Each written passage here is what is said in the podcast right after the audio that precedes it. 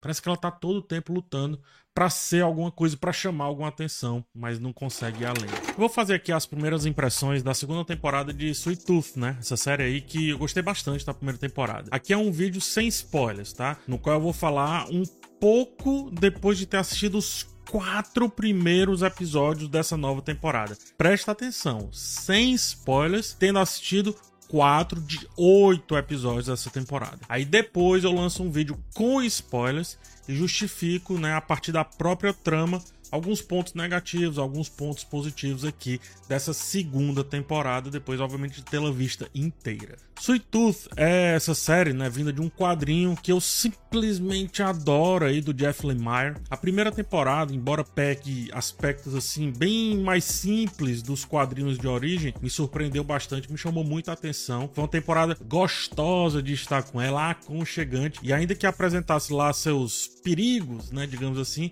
era muito sobre esses jovens se conhecendo e se entendendo dentro desse mundo que aparentemente não gosta deles.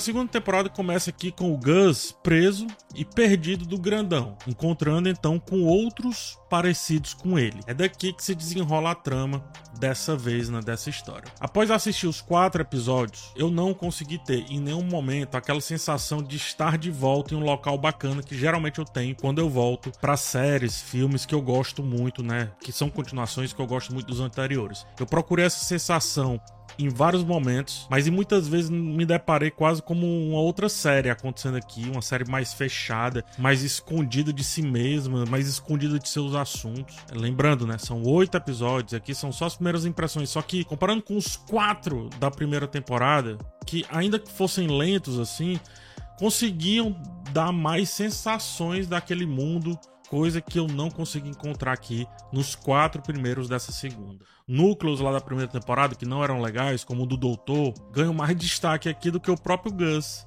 coitado, fica ali girando em círculos, como se tivesse realmente preso a um carrossel infinito, né? Ele foge e volta, ele foge e volta. E assim se repete várias vezes. A limitação de cenários e a falta de exploração de um universo mais amplo, eu acho que compromete muito a imersão, que eu observo como sendo um dos pontos-chave desse projeto como um todo. Filmar na Nova Zelândia não parece ter feito nenhuma diferença aqui nessa segunda temporada, lotada de locais fechados e pouquíssima ambientação. Acho que baratearam, né, muito a série. Agora, que não precisa, sei lá, mais cativar o público, então tira um pouco de orçamento, quem sabe para torná-la, fazê-la ir um pouco mais além. A construção do mundo eu acho que é um aspecto crucial para criar um ambiente narrativo rico e envolvente em uma fantasia, mas aqui com Sweet Tooth, segunda temporada, primeiros episódios, isso não apareceu. Eu acho que a lente precisa abrir mais, precisa permitir que o espectador compreenda o contexto e a lógica do universo apresentado. É isso que faz a gente emergir e aqui a série se ancora demais na primeira temporada para existir, ou seja, na fama que fez a partir da primeira temporada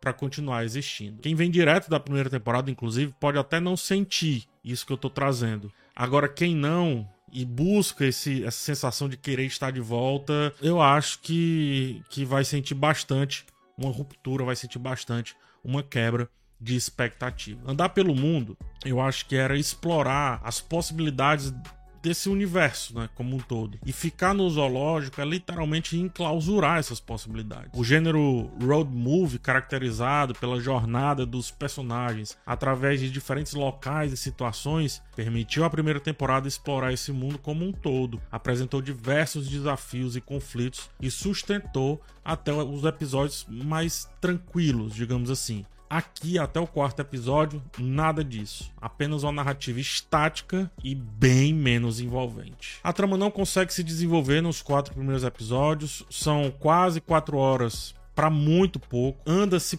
muito pouco, mas não tem problema andar pouco, assim. Isso não é um problema do ponto de vista narrativo. É que ao não andar, ficar parado talvez não seja a solução caso você não evolua em escopo, né? Em profundidade. Aqui não evolui. Ainda que consiga fazer, sei lá, nos quatro últimos episódios, que eu não vi ainda, a sensação de enrolação dessas quatro primeiras horas são muito marcantes. O, é muito marcante, desculpa. O texto sofre para fazer as crianças híbridas serem interessantes dentro dessa proposta, mas nada além de pequenos bons flertes, como um assunto ali sobre mentira que é trazido, pouco explorado, mas fica parecendo que é, é tem algo sabe? Tem, tem alguma coisa. Algo pode ser retirado daqui. Não sei. Não acontece, pelo menos por enquanto.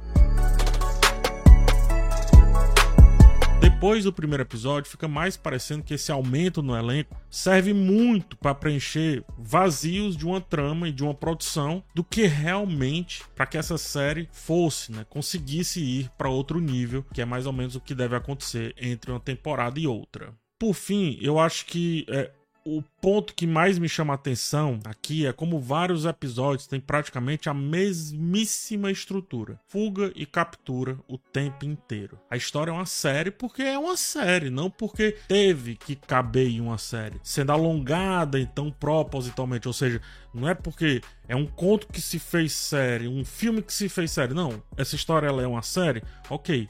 Então vamos contar e vamos utilizar aqui essa estrutura mas é, é, parece que ela tá sendo forçada a virar uma série. Não sei se tem tanta coisa para caber aqui nessa temporada.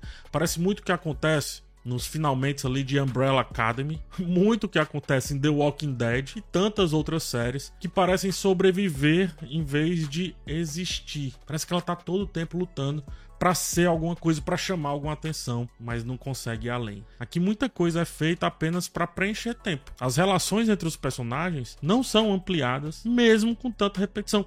Mesmo, de novo, repito, mesmo com tanto espaço para fazer isso. Essa falta de desenvolvimento nas relações é resultado de diálogos muito superficiais, a ausência de muitos conflitos interpessoais praticamente não tem, ainda mais significativos, né?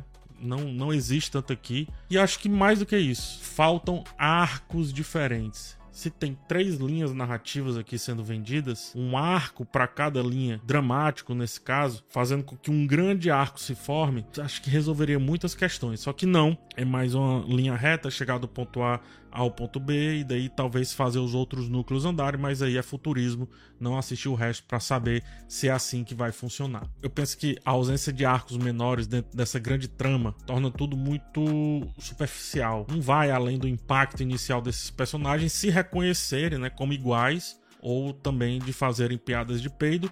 E de novo, fica muito rondando o lugar comum e também o lugar seguro. É, infelizmente, as primeiras impressões não são boas. Essa primeira temporada não aposta em intratextos, não aposta em subtemas, microjornadas, gira em torno do próprio eixo. E mesmo que resolva isso nos quatro episódios finais, de novo, repito, o dano das primeiras impressões eu acho que já foram feitos. Mas como eu disse, são apenas as primeiras impressões. Há muito espaço para melhorar e também há tempo para isso ser feito, né? São quatro horas aí pela frente que ainda tem que assistir de série. Vamos ver como é que isso resulta. Terá outro vídeo, agora é o que eu chamo do saldo final, que é mais parecido com a crítica, né? O saldo final que eu falo da segunda temporada como um todo. Então, fique ligado, fique ligado aqui no canal e dependendo, esse vídeo já está aqui na descrição. Muito obrigado por ter chegado até aqui. A gente se vê numa próxima. Um forte abraço em vocês e tchau.